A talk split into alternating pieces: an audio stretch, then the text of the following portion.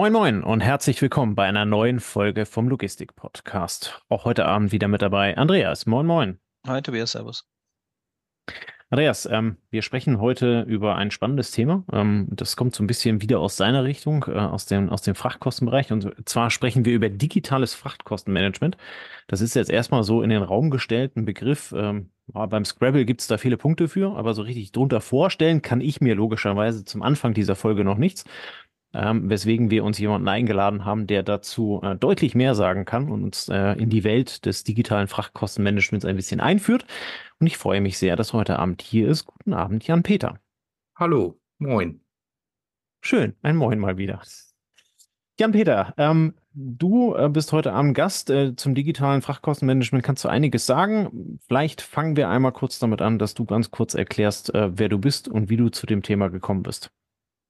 Genau, ja, ich bin Jan Richter, bin 41 Jahre alt, komme aus Hamburg und ähm, ja, habe die letzten gut 20 Jahre in der Speditionswelt im Landverkehrsbereich gearbeitet, war für kleinere und größere Speditionen tätig, meistens im Kontext äh, Vertrieb, aber auch in operativen Tätigkeiten und habe im Jahr 2022 mit zwei Partnern zusammen das Unternehmen Yukati gegründet, womit wir ähm, digitales Frachtkostenmanagement angehen, beziehungsweise Frachtkostenvergleiche und ähm, Ausschreibungsmanagement digital anbieten.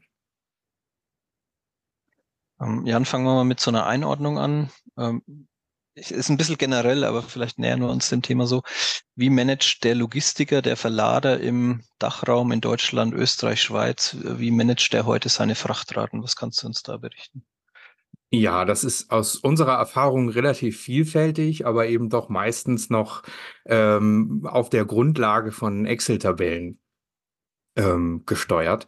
Das heißt, man hat äh, Frachtvereinbarungen, die dann in wilden Tabellenreitern abgebildet werden, die dann die unterschiedlichen äh, Berechnungsgrundlagen abbilden, die jeder Dienstleister für sich definiert hat.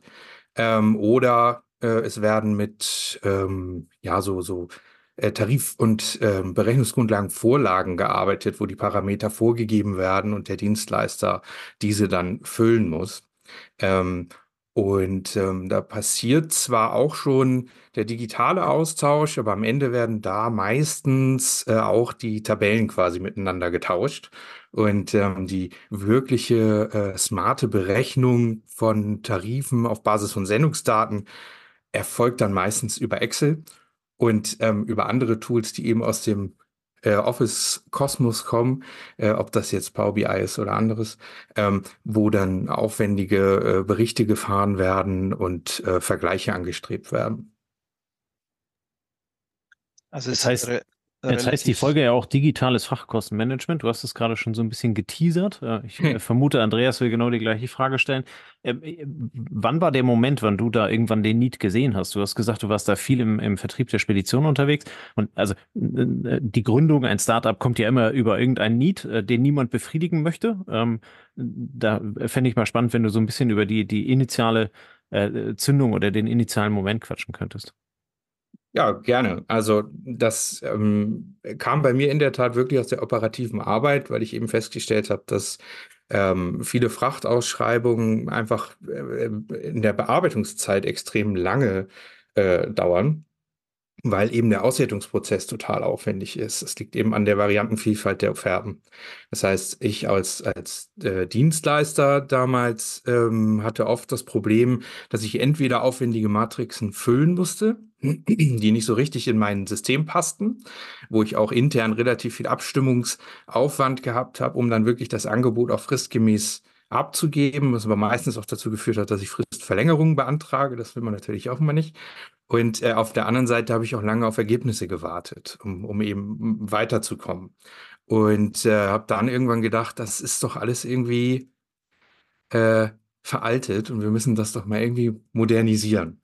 Und ähm, dann versucht man das natürlich aus, aus, aus seiner aktuellen Position irgendwie anzustoßen, ähm, hat aber natürlich als aus Sicht des Transportdienstleisters jetzt natürlich nicht die neutrale Position irgendeinem Kunden äh, sagen zu können, Mensch, ich wähle immer deine Angebote mit aus. Äh, das geht natürlich compliance-technisch überhaupt nicht. Und äh, so lag es dann irgendwann nahe zu sagen, Mensch, diesen Prozess müssten wir eigentlich mal digital und smart über eine neutrale Plattform abbilden. Und äh, aus dem Need heraus ist dann auch, sag mal so, die Grundidee zu Yokati entstanden und die erste Skizzierung der Architektur. Ja. Ja wir können, wir können mal so auf den Prozess gucken. Äh, wenn, wenn ich jetzt sage, ja, okay, ich habe das Thema verstanden, ich nutze auch Excel so als Verlader oder auf der anderen Seite, äh, ich denke, das kann jeder Vertriebler von jeder Spedition von äh, bei dir nachvollziehen, vor allem Stückgut und so, mhm. dass er sagt, ja, kenne ich, äh, ich kann froh sein, wenn ich die Excel öffnen kann. Ich kann froh sein, wenn sie dann so funktioniert mit Makros, wie sich das auch teilweise mein Kunde vorstellt. Mhm. Ähm, wa was passiert jetzt, wenn dort jemand Yokati ins Spiel bringt? Was, was sind die Schritte und in, durch welche Steps durchläuft man dann so eine Standardausschreibung oder eine Ausschreibung? Ja, also ähm, bei Yokati ist es im Prinzip, ähm, sag mal, ähnlich, nur sind eben die ganzen Berechnungsschritte in, in den ähm, Variablen, die ich aufwendig in Excel einrichten müsste, äh, in Yokati eben smart durch eine smarte Datenbank gelöst ähm, und äh, durch eine schlaue Art und Weise die Daten ins System zu kriegen. Ähm, vor allen Dingen ist die Art und Weise, wie auch äh, Spediteure quasi durch Yokati geführt werden, so, dass es äh, klare Vorgaben gibt, was gefüllt sein muss und was nicht, so dass es auch wenig Missverständnisse gibt. Aber um, um jetzt ganz vorne anzufangen, ähm, ist es bei Yokati so, dass man als allererstes anfängt, in seinem Account seinen Ist-Zustand darzustellen. Das heißt also, ähm, man nutzt Ducati als ganz normale Software-as-a-Service-Lösung, also ohne Integration in Systemlandschaften, die man so hat, sondern einfach online. Äh, kriegt man einen Account, kann sich einwählen und kann loslegen. Man hat dann auch seinen eigenen geschützten Bereich. Ähm, und dort fängt man als allererstes an, seine Sendungsdaten hochzuladen. Das kann man dann äh, selber steuern, ob man das trennen will nach Stückgut und Teil- und Komplettladung oder man sagt, ich trenne das nach einem Projekt äh, für internationalen oder nationalen Versand ähm, oder mache eben alles in einem. Es muss dann eben aber auch die Tarifstruktur hergeben. Wenn ich da also Teilladungssendungsdaten mit hochlade und keinen Tarif für Teilladung, dann wird da auch nichts bewertet. Aber das ist auch kein Unterschied zu Excel. Da würde das auch nicht passieren. Und ähm, was man dann macht, man äh, erfasst dann die Parameter, die zu seinen aktuell vereinbarten Frachtkonditionen gehören. Das heißt, man guckt dann, ähm, welche Frachtberechnungsgrundlage habe ich, das heißt, welche Sperrigkeiten fallen an, national, international, sind die pro Land sogar vielleicht unterschiedlich. Ähm, das heißt, äh, habe ich jetzt eine andere Kubikmeter ähm, äh, äh, äh, Kubage, die ähm, oder ein anderes Gewicht pro Kubikmeter pro Land äh, oder eine Lademeterabrechnung auf einem Land, also unterschiedliche Parameter, die ich eben vorgeben kann äh, und lade dann für jedes Land meine Tarife hoch. Das kann ich alles über äh, ganz einfache CSV-Datei-Importe machen. Das Schöne ist, ähm, man kann die Tarifstrukturen übernehmen. Also sowohl Versender als auch die Speditionen. Das heißt, äh, diese, dieses, dieses leidige Thema, äh, der eine Spediteur hat äh, fünf Zonen, der andere zehn, der eine macht Postleitzahlen 01 bis 99 äh, und die Gewichtsstaffel ist anders. Ähm, das ist ja eben auch das, was in Excel super schwierig ist abzubilden in der Vielfalt. Ähm, das erkennt Ducati automatisch. Das heißt, wir können also die Postleitzahlzonen übernehmen und es ist egal, wenn das eine Angebot fünf Zonen hat und das andere acht. Es wird jede einzelne Sendung durchbewertet und äh, die Tarife werden erkannt. Ähm, genau. Man kann dann noch die Nebenkosten erfassen. Ähm, wir können einen Teil der Nebenkosten berechnen. Man muss aber dazu sagen, dass in vielen Fällen aus den Sendungsdaten nicht alle Informationen, die relevant für die Berechnung von Nebenkosten sind, hervorgehen. Das heißt, sowas wie, war das ein Avis? Ja? Oder äh, manchmal fehlt sogar die Angabe, war das ein Express oder ein Next Day oder irgendein anderer Dienst, sondern meistens wissen wir, was ist wann von wo nach wo gegangen und mit ganz viel Glück kennen wir die Abmessung und ähm, wir wissen auch, was es für eine Verpackungsart war. Ähm, und damit können wir ja aber schon eine ganze Menge anfangen. Das heißt, wir können auch sowas wie Mindestgewichte pro Verpackungsart berücksichtigen und das sogar auch pro Land unterschiedlich. Also wenn die Einwegpalette auf Frankreich 330 Kilo als Mindestgewicht hat, kann sie auf Italien 250 haben oder andersrum. Das ermöglicht es eben auch, äh, Speditionen die jetzt, sagen wir, ein, ein offeneres Partnernetzwerk haben innerhalb Europas mit unterschiedlichsten Partnerkonditionen, äh, ihre Angebote in Yukati auch sauber platzieren zu können mit allen Parametern, die dazugehören. Ähm, was wir noch können, ähm, ist die Sendungsdatenkonsolidierung. Das heißt, wenn wir in den Sendungsdaten Referenzennummern haben, sowas wie eine Transportnummer oder eine ID, die zu irgendeiner Sendung gehört, dann kann der Versender diese Sendungsdaten roh in Yocati reinschmeißen und kann dann im, im, in der Vorgabe auswählen, ähm, bitte konsolidiere mir diese Sendung. Da werden also alle Sendungen mit der gleichen Sendungs-ID an den gleichen Empfänger äh, zusammengefasst zu einer Sendung. Und auch da passiert allerdings pro einzelner Sendungszeile äh, auch die Berechnung nach den vorgegebenen Parametern in Bezug auf die Sperrigkeiten. Also das heißt, wenn ich meinen Ist-Zustand äh, im System fertig hinterlegt habe, dafür haben wir jetzt so Erfahrungswerte, dafür braucht man maximal einen Arbeitstag. Also das ist dann, wenn wirklich ein Kunde da ist, der Offerten hat für ganz Europa und viele Sendungsdaten hat, äh, dann ist das so, wenn man das alles einmal aufarbeitet, ist das ungefähr ein, ein Arbeitstag, der da realistisch hintersteckt. Ähm, Genau. Und äh, wenn man das einmal fertig hat, dann kann man auch anfangen, Kostensimulationen zu machen. Eben, man kann dann Parameter mal verändern. Kann dann gucken, wie verhält sich das eigentlich, wenn ich entweder einen Teil meiner Sendung über einen anderen Standort äh, steuere, also rausnehme aus meinem Versand und vielleicht an einem anderen Standort verschicke, wo ich vielleicht auch Konditionen hinterlegt habe, äh, um das direkt schnell simulieren zu können. Und ähm, ich kann aber auch Parameter in der Fachberechnung verändern. Ich kann Mautzuschläge verändern. Ich kann gucken, wie verändert sich das wirklich auf meine 10, 20, 30.000 Sendungsdaten, wenn sich die Maut um so und so viel Prozent erhöht äh, im Verhältnis. Ähm, und da kann das eben ganz, ganz schnell simulieren. Und was ich dann, wenn ich das abgeschlossen habe, in Yocati habe, ist mein Adressbuch. In, und in dem pflege ich als Versender meine eigenen individuellen Speditionskontakte. Das heißt also, äh, Spedition XY kenne ich schon seit Jahren und der Herr Meier von der anderen Spedition hat sich auch noch vorgestellt und die kenne ich alle, die habe ich für mich qualifiziert. Ähm, die nehme ich in mein Adressbuch mit auf. Und wenn ich mich jetzt dazu entscheide, äh, meine Frachtraten auszuschreiben oder meine Frachten auszuschreiben, dann äh, kann ich einfach aus meinem Adressbuch einen ähm, ja auswählen, welche Spedition ähm, teilnehmen sollen und die wird dann per Link zur Ausschreibung eingeladen, kriegt die Sendungsdaten und quasi so eine leere Yocati-Hülle, wo dann alle Parameter pro Land, also Frachtberechnungsgrundlage eben und die Tarife etc. pp. gefüllt werden können. Und wenn der Spediteur dann sein Angebot abgibt, passiert nämlich das Schöne, dass da nämlich quasi in Echtzeit, also in der Tat sofort, alle meine hochgeladenen Sendungsdaten mit dem Tarif des alternativen Angebots, was jetzt reingekommen ist, bewertet wird und auch direkt in der Zusammenfassung gegenübergestellt wird. Das heißt, ich kann jetzt sehen, zum Beispiel, ich zahle für meinen nationalen Stückgutversand 100.000 Euro in mein, meinem aktuellen Setup und das alternative Angebot zeigt mir an, es sind äh, 90.000 oder 110.000 oder irgendwas anderes. So kann ich eben direkt schon mal in der Übersicht sehen, wie verhält sich das Ganze finanziell kann das aber dann auch auf die einzelne Sendungsebene aufklappen und kann für sich jede einzelne Sendung sehen, wie sie mit allen eingegangenen Angeboten alternativ bewertet ist. Genau. Das ist erstmal so der, der grobe Punkt. Und um das zusammenfassend mal zu sagen, was da jetzt wirklich der große Vorteil ist, ist äh, der komplette Prozess der Auswertung nach dem Eingang des Angebotes entfällt für den Versender. Ähm, das ist halt echt schon wirklich viel. Also wir haben jetzt auch Ausschreibungen gehabt, äh, die normalerweise im, im, im herkömmlichen Zeitraum vier bis sechs Wochen immer uns bestätigt haben, die sie dafür gebraucht haben, die das jetzt äh, in fünf bis sieben Tagen erledigt haben mit zwei Verhandlungsrunden. Genau. Ja, du hast ja. mir das System mal im, im, Winter in Nürnberg gezeigt auf einer Veranstaltung.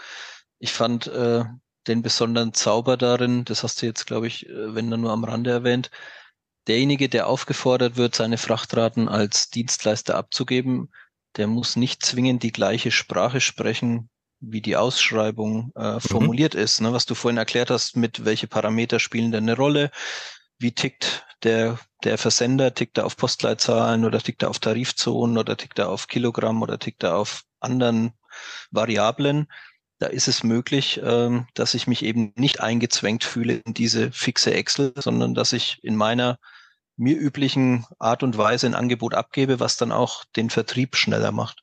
ganz korrekt? genau. Ja, ganz genau. Das ist richtig. Das ist auch einer der, der, der, der Kernpunkte unserer Entwicklung gewesen. Das ist auch eine große Herausforderung, ähm, die Möglichkeit zu schaffen, dass jeder in der für sich selber idealen Tarifform anbieten kann. Das heißt also, ähm, wie gesagt, ob es nun die Tarifstruktur ist, ob es äh, unterschiedliche Postleitzahlenzonen sind, unterschiedliche Tarifstaffelungen. Ähm, es gibt auch Möglichkeiten zu sagen, der Kunde wünscht oder der Versender sagt zwar, ich möchte ein Angebot haben, was nur auf Effektivgewicht gerechnet wird. Mir als Spediteur ist das aber zu heiß. Ich möchte das nicht. Ich möchte sagen, ich möchte trotzdem nach Kubikmetern berechnet haben und gebe alle Parameter wie Mindestgewichte und und und vor das bewertet das System dann auch so. Und ähm, das ist eben auch ein großer Vorteil für die Versender, aber auch für die Spedition, also für, für beide in dem Angebotsaustausch sozusagen, alternative Berechnungsarten simulieren zu können. Ja, also einfach mal zu schauen, ähm, was verändert sich dadurch, wenn ich eben die, die Berechnungsgrundlage, das ist ein klassischer Fall, den wir jetzt schon öfter hatten, vom, vom Effektivgewicht auf die wirkliche Berechnung nach Sperrigkeiten äh, umstelle ähm, weil sie dann wirklich in der Tat ja auch leistungsbezogen ist. Und in den, in den Offerten für Effektivgewicht ähm, ist eben halt auch immer schon ein bisschen Sicherheit mit drin, weil man als Spediteur ja verständlicherweise auch immer nicht weiß, was kommt da eigentlich auf mich zu. Äh, sind das jetzt alles Europaletten, die zwei Meter hoch sind und wiegen nur 50 Kilo, dann habe ich ein Problem, sozusagen. Ähm, und ähm, das ist äh, eben dann durch, durch hohe Sicherheits äh, ich sag mal, Reserven, die da einkalkuliert werden, immer berücksichtigt. Dementsprechend ist da dann am Ende auch Luft und für die Spedition ist es nicht so schlimm, wenn man sowas macht, weil ähm, eben die, die, die, die Frachtberechnung dann leistungsbezogen passiert. Also die zwei Meter hohe Palette wird dann auch wirklich mit den dafür notwendigen Kubikmetern berechnet. Und ähm, ja, das ist ein, ist ein großer Vorteil, wenn man das eben wirklich innerhalb sehr, sehr kurzer Zeit simulieren kann. Also ich fand's fand's auch immer jetzt so aus der, ich bin jetzt schon ein paar Jahre raus aus dem Thema, mhm. aber ich, ich fand's schon dann auch teilweise, wenn du als, wenn du als Verlader nach Dienstleistung, also eine Ausschreibung durchführst und du hast den Eindruck, der Vertriebspartner auf der anderen Seite, dein Kontakt, der scheut die Teilnahme nur deshalb, weil es stundenmäßig für ihn ein Aufwand ist oder ein Umdenkaufwand ist, ne?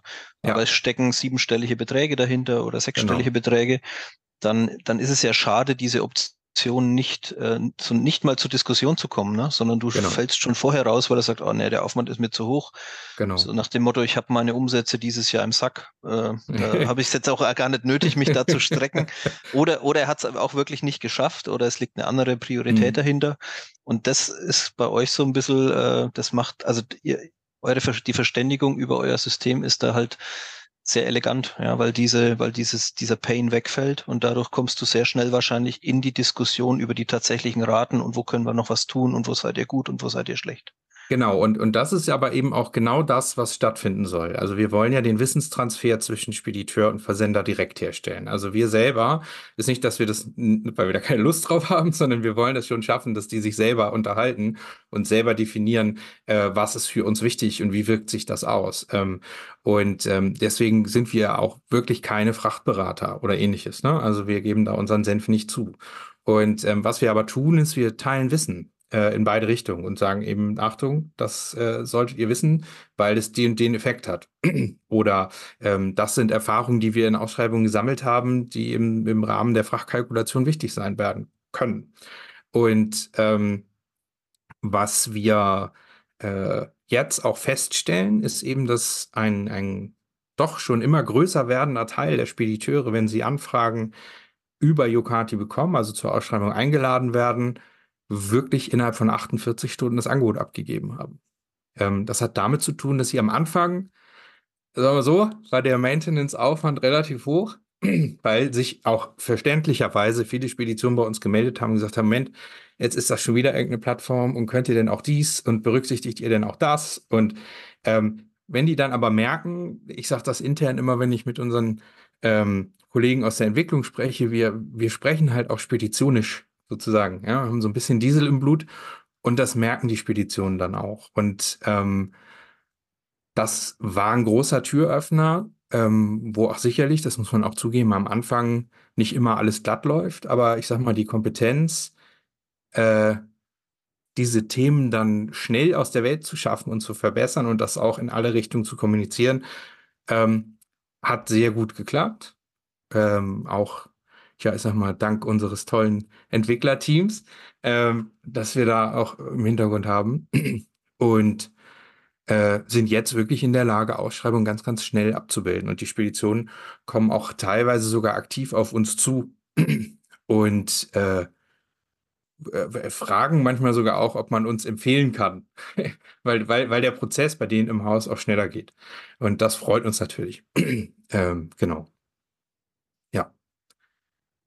Das hat ja so als, als, als jemand, der eher äh, dann am Ende an der Rampe steht und entweder entlädt oder verlädt, ähm, hört sich das für mich so ein bisschen so an, ähm, als, als hättest du in deinem Berufsfeld ein Thema gefunden, was du für deine eigentlichen Kunden im Sinne deines Berufs als Spedition gelöst hast oder versuchst mit Yokati zu lösen. Mhm. Ähm, Finde ich, finde ich sehr spannend, weil du, äh, du, du beleuchtest ja beide Seiten und äh, äh, schaffst halt eben genau darüber dann den Connect. Ähm, fand ich, fand ich sehr cool, wie du es beschrieben hast. Ähm, jetzt hast du gesagt, äh, Speditionen kommen auf euch zu, äh, äh, mhm. fragen, ähm, wer ist denn euer Traumkunde? Also wer ist denn euer Kunde, den ihr am liebsten betreut, mit dem ihr am, am besten zusammenarbeiten könnt? Ist das die Riesenspedition in ganz Europa? Ist das eher der kleine Hindlerweltler irgendwo aus dem Bayerischen Wald? Oder ähm? Hm, also im Moment ist es so, dass wir für Yokati an, an, äh, am reinen Zugang im Sinne eines Accounts zur Verfügung stellen, ähm, momentan Accounts für die Versender zur Verfügung stellen. Die Speditionen werden per Link eingeladen, der so lange gültig ist, bis sie ihr Angebot abgegeben haben und es ist danach dann erstmal erledigt, bis der Versender eventuell nochmal eine zweite Runde einläutet. Und ähm, das hat auch so ein paar Gründe, weil wir eine ganz wichtige Thematik bei der Sache haben. Wir haben am, von Anfang an eigentlich die Speditionsseite mitentwickelt, wo wir eben auch Features und äh, Überlegungen für Speditionen mit eingeflochten haben. Äh, haben dann aber irgendwann relativ schnell gemerkt, dass wir in dem ganzen User-Management sicherstellen müssen, dass insbesondere wenn Vertriebler auf Speditionsseite äh, mit unserem Tool arbeiten, die dann eventuell von der Spedition A zu B wechseln, dass wir da sicherstellen müssen, dass da keine Daten irgendwie transferiert oder mitgenommen werden müssen. Und das setzt voraus, dass die Speditionen ähm, auf ihrer Seite ja so eine Art Administratorenrolle bekommen. Und äh, da müssen wir mit den Speditionen aber erstmal richtig eins werden und sagen, äh, das ist euer, euer Anteil an der Geschichte und wollt ihr das mitmachen. Da freuen wir uns natürlich über jeden, der da mit uns ins Gespräch geht. Da führen wir auch bereits einige Gespräche äh, weil wir in diesem Jahr auf jeden Fall auch äh, Projekte in diese Richtung angehen werden. Das heißt also auch äh, Accounts für die Speditionen einrichten werden wollen. Ähm, momentan sind unsere Zielkunden oder Traumkunden, äh, hat sich so rauskristallisiert, der, der klassische Mittelstand, die schon auch teilweise mehrere Standorte in Deutschland, teilweise auch Europa haben, die äh, doch auch eben bedingt durch ein relativ großes Frachtaufkommen ihre Frachtkosten zumindest kontrollieren und, und besser monitoren wollen. Ähm, dabei geht es auch gar nicht unbedingt immer darum, den Dienstleister zu wechseln, wenn man Yokati einsetzt, sondern manchmal gibt es ja auch einfach unternehmensinterne Vorschriften, die äh, sagen, du musst einmal im Jahr die Frachten irgendwie abgleichen. Und ähm, wenn das dann eher Trotz am Bein ist, als irgendwie auch einen Mehrwert bringen soll, ist das ja auch doof. Und äh, über Yokati ist zumindest der Prozess erstmal ganz schlank. Äh, man kann aber durch die Simulationen und auch, äh, wenn man eben Warenmengen oder andere Thematiken zwischen Standorten mal vergleichen will, äh, dann super mit dem Tool arbeiten. Dementsprechend ist also momentan unser Traumkunde der mittelständische Versender mit regelmäßigen Speditionsversand in Deutschland noch, ähm, wobei wir auch schon äh, Ideen haben, ähm, die Distributionsangebote für Standorte in Europa äh, mit abzubilden. Theoretisch, technisch geht das. Ja, genau. Und äh, bei den Spediteuren, was du vorhin erwähnt hast, äh, mhm. da wäre es eben dann der Vorteil, also heute ist es so, dann muss ein Spediteur, der über Yokati mehreren Versendern ein Angebot gibt, das doch mehrmals hochladen.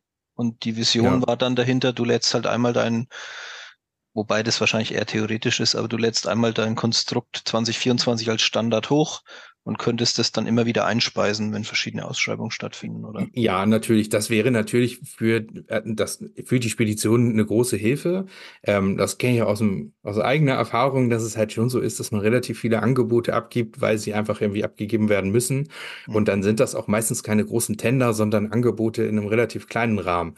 Und das ist natürlich schon prädestiniert für einen automatisierten Angebotsprozess auf Seiten der Spedition, der dann halbwegs vernünftig gemonitort werden muss. Ähm, und das sind natürlich schon zukünftige Spielfelder, die für uns interessant sind.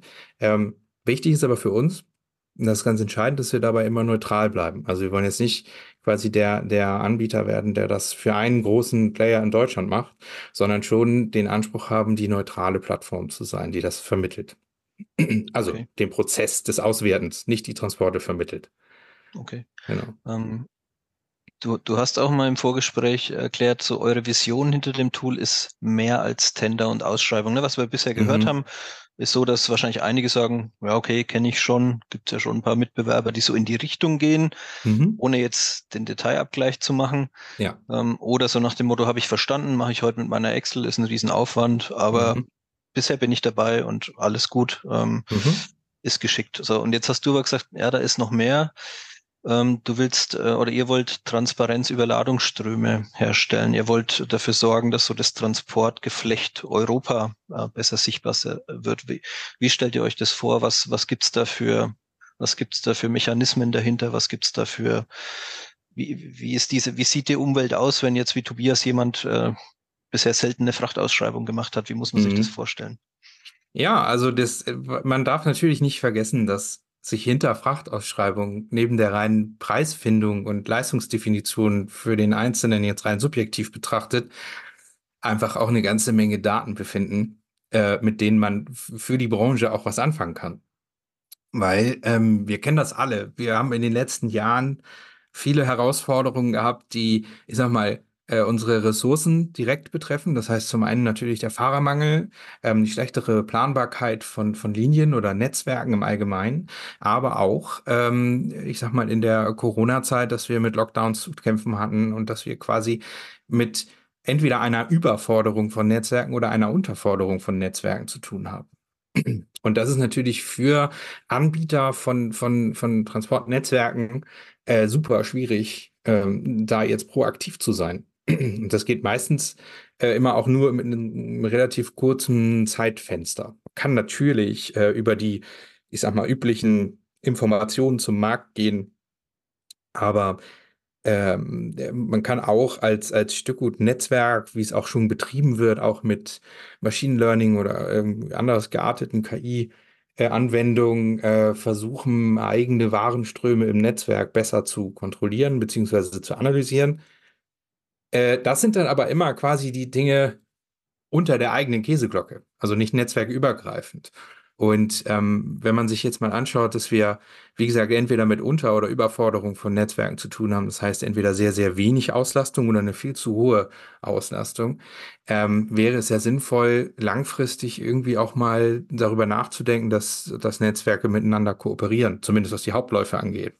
Ähm, und das unter, äh, ja, ich sag mal, wie man heute so schön sagt, White-Label-Lösungen fährt. Ne? Also, dass da eben keine Marke mehr draufsteht, sondern der LKW einfach eine leere Hülle ist. Das passiert ja heute auch schon teilweise, weil besonders in den offenen Stückgutnetzwerken äh, gibt es ja Situationen, ähm, wo ähm, Gesellschafter oder Netzwerkteilnehmer in mehreren Netzwerken verladen und auch so schon Hauptläufe miteinander fahren. Also das ist ja nichts Neues in dem Sinn. Ähm, was wir uns vorstellen in dem Zusammenhang ist, dass wir es schaffen, über äh, ja, Machine Learning-Modelle Warenströme so zu analysieren, dass wir sie netzwerkübergreifend darstellen können und quasi einen neutralen Datenpool äh, bereithalten können, um eben Netzwerken allgemeine Informationen äh, zu, ich sag mal, den anstehenden Kapazitäten am Frachtmarkt oder zu dem Auftragsaufkommen am Frachtmarkt Informationen geben zu können. Also wir wollen da gar nicht unbedingt selber äh, Transporte organisieren oder Routen selber direkt optimieren, sondern eher die Basis dafür zur Verfügung stellen, dass man das selber machen kann. Und ähm, glauben eben, dass wir das nur als neutrale Plattform können. Weil wenn ich das als, als ein großer Player mit meinem geschlossenen Netzwerk mache, können die anderen da nicht so viel mit anfangen. Und die Frage ist auch, ob ich meine Daten dann teilen will. Und äh, das ist sicherlich noch ein sehr, sehr weiter Weg, den wir da haben, äh, wo wir auch mit ganz, ganz viel vertrauensbildenden Maßnahmen arbeiten müssen, glaube ich, weil natürlich, das erleben wir jetzt auch, äh, die Skepsis immer da ist, dass irgendjemand irgendwas mit Daten macht und ich nicht mehr so genau weiß, was passiert da eigentlich mit. Und ähm, das ist aber äh, jetzt bei uns, kann ich ja nur für uns sprechen, kein Ansatz zu sagen, wir klauen uns jetzt Daten und machen da irgendwas mit und wollen da möglichst viel Geld mit verdienen, sondern wenn, dann machen wir sowas in äh, ja so eine Art ähm, äh, Machine Learning oder Datenpartnerschaft, also wo wir ganz klare Regeln und äh, äh, Rahmen definieren, die dann auch vertraglich geregelt sind. Und ähm, das ist, ist ein Ziel, was wir auch sicherlich auf der Roadmap haben, äh, was wir auch weiterhin ansprechen. Aber das geht nur, wenn wir äh, auch mit den Speditionen noch ein bisschen mehr im Gespräch sind, weil die werden am Ende die Nutznießer davon sein. Im, im, im ersten äh, Wurf ähm, im zweiten Wurf wird es natürlich so sein, dass die, die, die, die Ressourcenplanung in den Netzwerken allgemein durch solche Lösungen besser werden kann. Und dann hat natürlich auch der Versender was davon, einfach von verlässlicheren äh, Lösungen äh, zu profitieren. Und was ja auch immer wieder mal äh, gesagt wird im Moment in der Branche, ist die sogenannte Slow Logistics. Also, dass man einfach sagt, äh, wir, wir überlegen mal, äh, welche Sendung hat denn eigentlich ein bisschen mehr Zeit? Und ähm, wenn wir natürlich sagen können, auch dem einzelnen Versender in, in seinem Kosmos, äh, du hast die und die ähm, Lieferfrequenzen bei dem und dem Kunden. Äh, theoretisch hättest du das Potenzial durch Verlangsamung oder durch, ähm, durch äh, äh bessere Konsolidierung der Sendung ähm, nicht nur Frachtkosten zu sparen, sondern auch ökologischer zu sein und auch Ressourcen zu sparen und Prozesse bei dir am, am, äh, an der Laderampe auch zu optimieren. Ähm, sind das natürlich viele Punkte, die da reinspielen. Aber auch da ist es, glaube ich, so, müssen wir auch noch ganz viel dazu lernen und wollen das auch. Ne? Also sind da auch offen für jeden Austausch und ähm, nutzen da auch die Chance und sind mittlerweile auch in, ja, in, in, in vielen Verbänden und Ausschüssen tätig, um, um uns dem Thema auch zu nähern. Okay, aber ich, das ist ja eine Vision, es ist ja ein Ziel, auf das man zuläuft. Ja, und das ist genau. was, an dem arbeiten andere auch schon lange. Ja. Das ist dann, ist dann wie so eine Marktübersicht oder es geht sogar in eine Marktprognose dann fast genau, über. Genau, richtig. Okay. Und, und was, was eben, der, der Prozess dahin ist im Prinzip sicherzustellen, dass wir ähm, nicht mehr unbedingt mit nur historischen Daten arbeiten, wie wir es eben quasi in der Ausschreibung haben, sondern dass wir auch Daten kriegen, die äh, eher in, in den aktuellen Zeitraum rutschen. Und ähm, dafür haben wir beispielsweise in unserer Roadmap auch stehen, dass wir äh, eben grundsätzlich ähm, Generierung von Daten nicht als erstes Ziel haben, aber dass wir, wenn wir Daten generieren, das immer über einen Prozess machen, der dem Versender und dem Spediteur an sich schon irgendwie einen Vorteil bringt. Ob es meistens ist es Zeitersparnis oder Ressourcenschonung. Ähm, und das ist zum Beispiel prädestiniert dafür ist die äh, digitale Rechnungsprüfung. Also wenn wir quasi jede Woche Frachtrechnungen prüfen für einen Versender, können wir damit seine Sendungsdaten in einer sehr, sehr hohen Qualität auffüllen, weil wir eben aus den Rechnungen auch eben Zusatzleistungen, eben das Fehlende, war das ein Erwiesen, eine zweite Zustellung oder, oder, oder, äh, entnehmen können und könnten das dann äh, quasi in die Datenbank des Kunden übernehmen, um, um, um bessere Live-Daten zu haben. Ähm, könnten natürlich auch ähm, Tracking-Links übernehmen, um auch Laufzeiten zu tracken, um auch darüber wieder die Sendungsdaten des Versenders zu vervollständigen. Ähm, das sind so Visionen, die wir zusammengeschrieben haben in der Defiz Definition des digitalen Frachtoffices oder ja, Digital Freight Office so als Kategorie.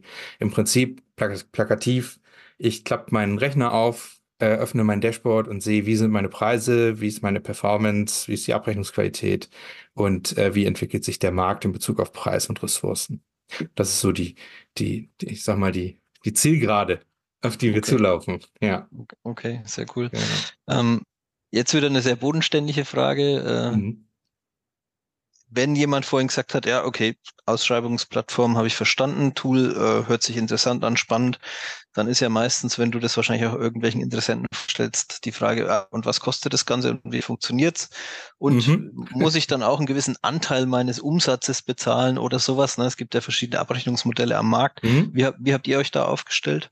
Also wir machen das ganz transparent. Bei uns gibt es keine Provisionsregelung oder ähnliches, die dann rückwirkend ähm, ausgerechnet werden oder ähnliches, sondern ähm, wir haben eine, eine klare Jahreslizenz, die dann auch nicht einschränkend ist an der Anzahl an Vergleichen, Ausschreibungen, alles, was ich mache und auch erstmal nicht, ich sage erstmal, weil wir noch nicht so genau wissen, wie viele Produkte wir noch dazu äh, bekommen. Ähm, und zum, zum aktuellen Stand bieten wir die Jahreslizenz für 4.500 Euro an. Ähm, damit kann man aber wirklich als komplettes Logistikteam an Ausschreibungen arbeiten, kann das auch standortübergreifend benutzen und ähm, hat dann Yucati startklar für sich, für die Ausschreibungsplattform. Ähm, was man aber dazu sagen muss, ist, wir entwickeln Yucati quasi jeden Tag weiter. Es ist, weil wir sehr, sehr eng mit unseren Kunden im Austausch stehen und ähm, auch das, das Feedback zur Plattform natürlich im, in Bezug auf die, auf die ähm, Usability, also wie, wie, wie funktioniert die Software, wie einfach ist sie anzuwenden, äh, äh, analysieren und auch das Feedback aufnehmen, aber auch zu, äh, ich sag mal, fehlenden Features, die jetzt im Rahmen dieses, dieses Kerns Frachtausschreibung irgendwie noch fehlen. Ähm, dann kontrollieren wir oder wir gucken dann, ist das denn was, was jetzt wirklich nur der eine braucht oder ist das was, was wirklich alle auch irgendwie nutzen können? Und wenn das alle brauchen, dann äh, kommt das noch mit dazu. Wenn das größere Bausteine sind, finden wir meistens auch jemanden, der uns das im Rahmen von einer Produktentwicklungspartnerschaft, so nennen wir das zumindest, also wo wir eben sagen, wir, wir lösen das Problem gemeinsam ähm, mit einem Kunden zusammen, der es dann auch erstmal exklusiv kriegt und am Ende können wir es dann aber auch für andere skalieren und dadurch ist es aber als, als Einzellösung am Anfang eben doch ein bisschen günstiger, als wenn sich der Kunde das selber zurecht basteln würde. Und ähm, es entsteht dadurch eben ein weiterer Mehrwert. Wir haben jetzt zum Beispiel, ähm, geht diese Woche online unser, unser Kalkulationstool, wo man eben, wenn man mehrere Dienstleister im Einsatz hat, auch eben die einzelne Sendung ausrechnen kann. Also wenn jetzt quasi der, der Vertrieb beim Versender wissen will, was kostet mich eigentlich die Sendung, äh, wenn ich das meinem Kunden schon mal in Rechnung stellen will, ähm, dann nehme ich äh, äh Yucati zur Hand, kann dann auf das ausgeschriebene Projekt, also die, den, den Ist-Zustand äh, zugreifen und kann dann eine Sendung erfassen, kann dann wirklich auch wirklich bis, also alle Nebenkosten mit auswählen, die dann wirklich alles beinhalten, äh, äh, was, was, was da vereinbart ist. Und dann wird einem eben auch, wenn ich mehrere Dienstleister einsetze, weil ich mein Versandvolumen zu groß ist, äh, werden mir auch zu allen Dienstleistern zu dieser Sendung die Preise angezeigt. Zum Beispiel. Ähm, aber was wir eben noch gemacht haben, ist ein Spediteursadressbuch. Das ist eigentlich ganz interessant. Wir geben eigentlich grundsätzlich keine Speditionen vor, also empfehlen niemanden. Wir haben aber immer wieder die Frage, wen, wen gibt es denn hier bei mir in der Region eigentlich, wenn Kunden uns fragen, kennt ihr denn noch jemanden? Wir arbeiten immer mit XY äh, und wir sagen dann, ja, also wir tun uns schwer mit Empfehlungen, weil das da auch immer auf den Kunden drauf ankommt, welcher Spediteur passt zu wem und, und, und.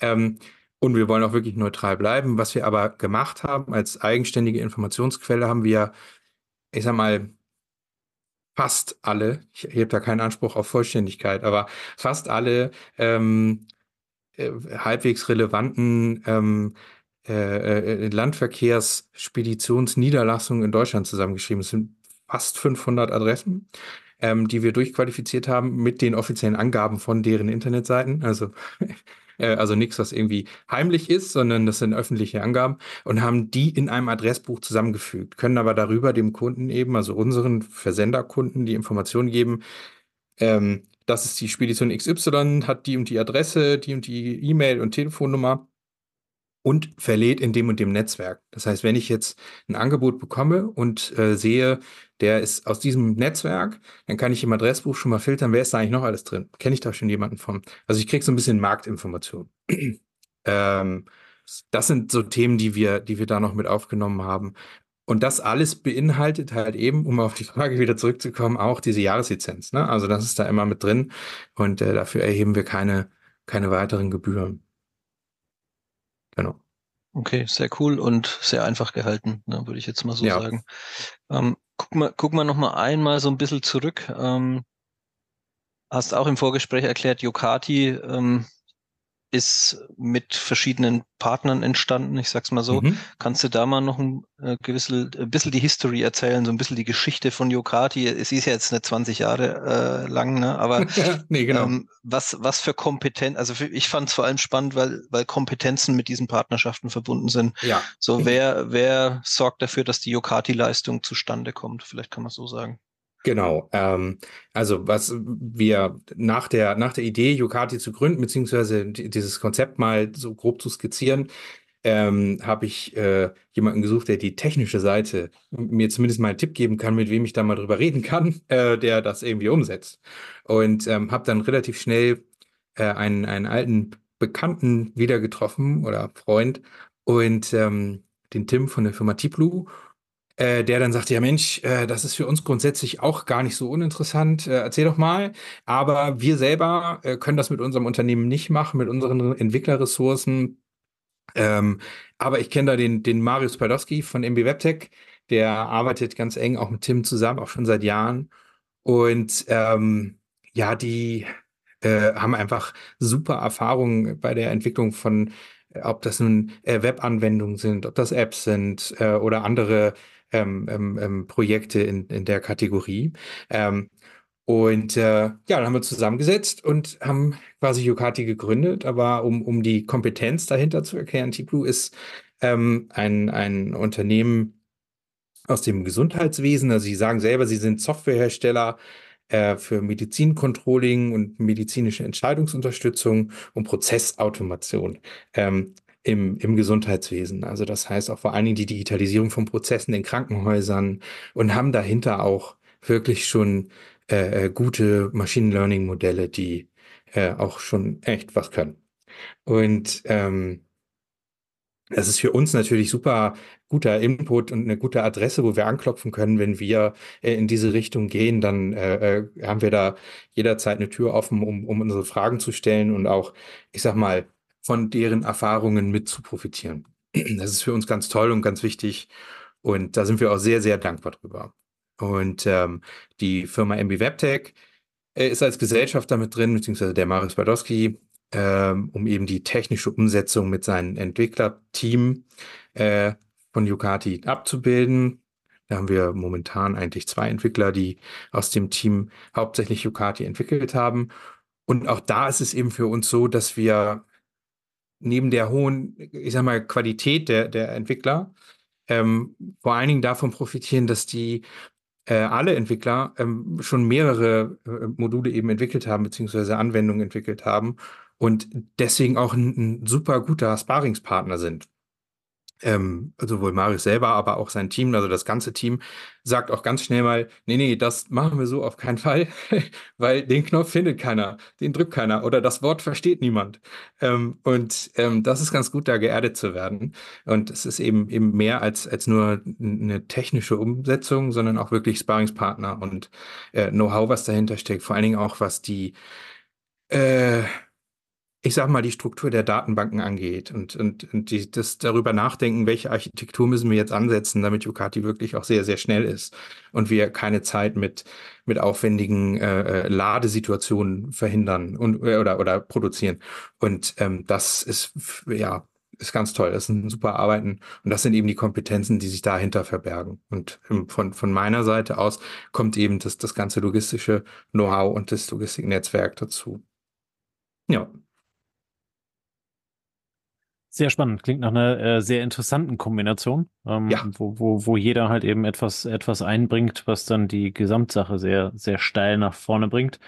Ähm, damit auch so ein bisschen der Schwenk in die Zukunft, ähm, Ja. was die ersten Kunden, ähm, die, die ihr habt äh, und, und äh, auch, auch außerhalb dessen, was steht so auf der Roadmap? Was, was wünscht sich einerseits der Kunde? Äh, was, was steht bei euch noch auf der Roadmap? Wohin wollt ihr es entwickeln?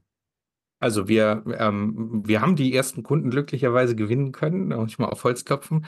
Und ähm, die sind auch zufrieden, soweit ich weiß. Äh, und wir stehen da im regelmäßigen Austausch. Wir wollen aber, haben das Ziel zumindest oder zunächst ähm, jetzt die Ausschreibungsplattform wirklich also ich sage dazu immer exzellent zu machen. Also man wirklich, also wirklich dahin kommt, dass wir wirklich jeden, also wirklich relevanten Parameter, es gibt auch durchaus Frachtkonditionen, wo wir sagen, naja, die kommen vielleicht einmal im Jahr vor bei einem Anbieter, das ist jetzt nicht so relevant, aber wirklich das, was wirklich Painpoints sind, ähm, umzusetzen. Haben da tolle Entwicklungspartnerschaften jetzt auch abgeschlossen, wo wir jetzt im, im Februar, März, April noch weitere Tools entwickeln, beziehungsweise ähm, Erweiterungen für die Plattform entwickeln. Das steht jetzt als allererstes an. Also dieses Exzellenzziel, wirklich das, das abzuschließen, sagen, wir, wir können jetzt uns zurücklegen und sagen, ja, nee, ist egal, was kommt, wir können das alles. Und ähm, das, ist, das ist das Ziel und wir sind da nicht weit von entfernt. Also ich sag mal, solche Hürden wie den Unterschied zwischen 100 Kilogramm Sätzen berechnen, Palettentarife äh, oder Gewichtstarife berechnen, das ist wirklich kein Problem. Oder dass wir äh, stapelbar und nicht stapelbar äh, in, in den Sendungsdaten abbilden oder Sendungsdatenkonsolidierung und, und, und, was eben äh, dann doch immer noch mal ein relativ massiver Eingriff in die Datenbank an sich ist. Und das, das sind so Projekte, die wollen wir jetzt erstmal fertig kriegen und ähm, mit den Kunden weiter wachsen und äh, sind wirklich froh darüber dass die Kunden unsere Plattform lieben gelernt haben. Gerade heute kam wieder die Anfrage, kann ich eigentlich auch Seefrachten über Yokati ausschreiben? Und ähm, wir haben dann in einem kurzen Telefonat festgestellt, dass das theoretisch geht. so. Oder äh, ein Kunde schickte mir einen Screenshot, dass er seine Paketpreise über Yokati abgebildet hat. Dann habe ich gedacht, oh ja, das ist spannend. Äh, wie geht das denn? Und ähm, das sind so Themen, die wir jetzt natürlich mit auf der Agenda haben, dass wir gucken, wie, wie können wir es noch anwenden, ähm, welche Use Cases können wir noch mit freischalten und auch, auch vermitteln. Genau. Okay, sehr cool. Also ich glaube, du hast eine gute Übersicht gegeben. Du hast jetzt auch so ein bisschen durchblicken lassen. Ihr seid aus der MVP-Phase raus, ja, denke ich mal. Ihr habt äh, einen Kundenstamm, der wächst, der mhm. sich entwickelt. Ähm, du hast sehr gut erklärt, was so ähm, eure Motivation ist, was die Alleinstellungsmerkmale sind. Das Preismodell spricht für sich in der Einfachheit. Jetzt so Richtung Ende des Podcasts eine Frage an dich persönlich. Ähm, mhm. Du bist Gründer, warum? Ja, die Frage stelle ich mir auch eigentlich jeden Tag. Nee, also, also ähm, das ist so, dass ich ähm, schon eben aus dem Antrieb, was ich eingangs sagte, warum ich auch auf die Idee mit Yokati gekommen bin, auch gesagt habe, wenn ich was verändern will und diese, diese Herausforderung mit den Ressourcen und auch die, die Arbeit in der Spedition, die, also die liegt mir in der Tat am Herzen. So, das ist, ist, ist, es klingt jetzt ein bisschen pathetisch, aber das ist so. Und ich höre immer wieder, wenn ich mit Speditionen rede, die sagen, ja, aber es ist doch ein People's Business. Und das ist genau der Grund, warum ich mich dazu entschieden habe, diesen Weg zu gehen, weil ich glaube, dass wir, wenn wir diese ganzen Analysen, die uns ganz viel Zeit kosten, wegnehmen, dann machen wir das wieder zu einem People's Business und können den Herausforderungen, denen wir wirklich jeden Tag gegenüberstehen. Ich meine, aktuell ähm, brauche ich nicht viel zu sagen, die politischen Situationen im In- und im Ausland ähm, und aber auch äh, die, die vergangene Corona-Pandemie, äh, was das speziell mit der Logistik gemacht hat. Äh, und auch mit, mit vielen Kollegen, mit denen ich gesprochen habe, die äh, also wirklich in der Zeit auch wirklich über das Maß hinaus auch viel gearbeitet haben, ähm, weil trotzdem ja Waren bewegt wurden, äh, unter welchen Umständen auch immer. Und ähm, äh, da habe ich mir gedacht, das müssen wir zum einen von den Prozessen schlanker hinkriegen, das heißt da deutlich durchdigitalisieren und aber auch äh, uns darum kümmern, dass wir Ressourcen vernünftig planen, um, um, um besser mit diesen Randbedingungen oder Rahmenbedingungen umgehen zu können. Und das ist der Antrieb dazu. Und ähm, ich glaube, man, man kann sich dann nur entscheiden, ich mache das jetzt selber oder ich fange da jetzt mit an oder sich das eben weiter überlegen. Und da habe ich irgendwann gesagt, ich, ich probiere es jetzt einfach mal. Genau. War bis hierhin ja eine sehr gute Idee. Mir scheint, äh, oder der Erfolg gibt dir ja recht, nennen wir das mal so. Ne? Ja, genau. Also es ist natürlich auch nicht immer alles einfach, muss man dazu auch sagen, ja. gerade wenn man so von Null auf gründet. Ähm, aber ähm, es ist wirklich toll auch zu sehen, wie die Kunden auch reagieren, auch dass die Speditionen offen sind. Und ähm, das ist noch ein weiter Weg, aber wir sind da jetzt doch, glaube ich, auf einer stabilen Bahn. Ja. Okay, sehr schön. Letzte Fachfrage, die mir gerade einfall, äh, einfiel. Mhm. Äh, wofür steht Yokati? Also wie seid ihr auf den Namen gekommen? Mhm. Ähm, das hat eher so, so einen kleinen privaten Hintergrund, den eins meiner drei Kinder in den Raum geworfen hat. Und Ja, ähm, okay. das war äh, an, an einem Abend, weil ich mich persönlich gefragt habe, wie kann man so eine Plattform nennen und habe dann mit diesen typischen Startup-Anglizismen äh, um mich geworfen. Und mein kleinster Sohn hat dann die Idee in den Raum geworfen. Dann habe ich das äh, in, in, intern in den Raum geworfen und wir haben das dann für gut befunden. Erst als, als Projektname und irgendwann lief das so weiter. Ja, Okay, also hat er Anteile dran. Sehr gut. selbstverständlich, ja. Sehr. Schön. Ähm, ja, vielen lieben Dank äh, für, für alles, was du mitgebracht hast. Äh, ich finde es sehr spannend, ähm, in, in dieses Thema abzutauchen, auch als jemand, der, der da jetzt nicht, nicht unbedingt seinen Schwerpunkt drin hat. Aber halt eben zu verstehen. Und wie gesagt, ich hatte es ja vorhin auch schon gesagt, diese, die, diesen Ansatz da, ähm, zwei Themen von eigentlich unterschiedlichen Bereichen miteinander zu kombinieren, damit halt eben am Ende Mhm. eine bessere Lösung bei rauskommt, finde ich schon sehr beeindruckend. Also finde ich, finde ich sehr cool. Ähm, wir stellen unseren Gästen am Ende immer eine obligatorische letzte Frage. Die wollen wir Mhm. natürlich auch dir stellen. Ja, Ähm, und zwar lautet sie, ähm, welches Buch, welcher Film, Podcast oder irgendwelches äh, andere Medium hat dir die Inspiration gegeben, ähm, den Weg so zu gehen, wie du ihn gegangen bist? Hast du da irgendetwas, was du mit unseren Hörern teilen möchtest? ja, also für mich ist das äh, natürlich, also als Medium höre ich natürlich immer Logistik 4.0, das ist klar. Ähm, aber ähm, ich habe jetzt kein Buch oder Podcast, was ich empfehlen könnte. Was für mich immer besonders wichtig ist, ist der Austausch mit Menschen, mit Menschen aus der Branche, aber auch mit Menschen aus, aus den nachfolgenden Generationen. Ähm, also jetzt als jemand mit Anfang 40 kann ich das schon fast sagen. Aber dann ähm, ist das so, dass, dass es so viele tolle junge Menschen gibt, die nachrücken und super Ideen haben, die in den Unis sitzen und, und darauf warten, irgendwie ihre Chance zu kriegen.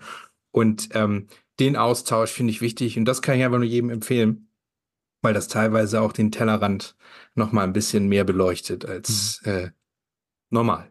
Genau. Wie machst du das dann? Also in der praktischen Umsetzung? Ähm, se seid ihr an den Unis äh, äh, tätig oder? Auch, ja. genau. Also ich sagte ja, wir sind, wir sind in, in Ausschüssen drin und wir Ah, okay. ähm, Mhm. haben, ähm, das ist ähm, ja ein bisschen historisch gesehen aus meiner Studienzeit noch. Da habe ich ein Thema, das ich nie fertig gekriegt habe, beziehungsweise seinerzeit nicht ging, technisch, ähm, nämlich die Prozesskostenrechnung in der Sammelgut- bzw. Stückgutspedition einzuführen. Ähm, und mein Professor mir damals davon abriet, ähm, habe ich gedacht, jetzt mit ML muss das gehen. Da müssen wir was schaffen. Und ähm, habe jetzt zwei, drei Studenten gefunden, die das ähnlich sehen. Und ähm, deswegen begleiten wir auch einige Themen so ein bisschen wissenschaftlich und bin da im tollen Austausch mit tollen Menschen, die auch recht gute, gute Ansätze haben. Ja. Ich sehe schon, du äh, hast eine gewisse Vorliebe für Themen äh, oder hast eine gewisse Vorliebe dafür, Themen anzupacken, die ansonsten bei vielen eher das Prädikat eklig haben. Genau. Ähm, aber äh, da, damit bewegst du eine ganze Menge. Finde ich echt stark. Sehr cool. Vielen Dank. Super, vielen lieben Dank, äh, dass du da warst, äh, für alle Geschichten, die du mitgebracht hast. Äh, die umfangreiche Erläuterung äh, dessen, was ihr da und warum ihr es äh, erfunden habt und äh, weiter ausbauen wollt, wo es auch in der Zukunft hingeht. Äh, ich fand's ähm, sehr spannend. Ähm, wir packen deinen Kontakt und natürlich halt eben auch den, den Kontakt zu eurer Webseite unten in die Shownotes. Und äh, wenn jemand diesen Podcast gehört hat und gesagt hat, den muss ich mal sprechen. Ähm, der hat eine gute Idee, vielleicht kann er mir sogar helfen. Dann habt ihr direkt deinen Kontakt da und äh, könnt euch dann mit dem Thema, mit dem Experten näher auseinandersetzen. In diesem Sinne, vielen lieben Dank, dass du da warst.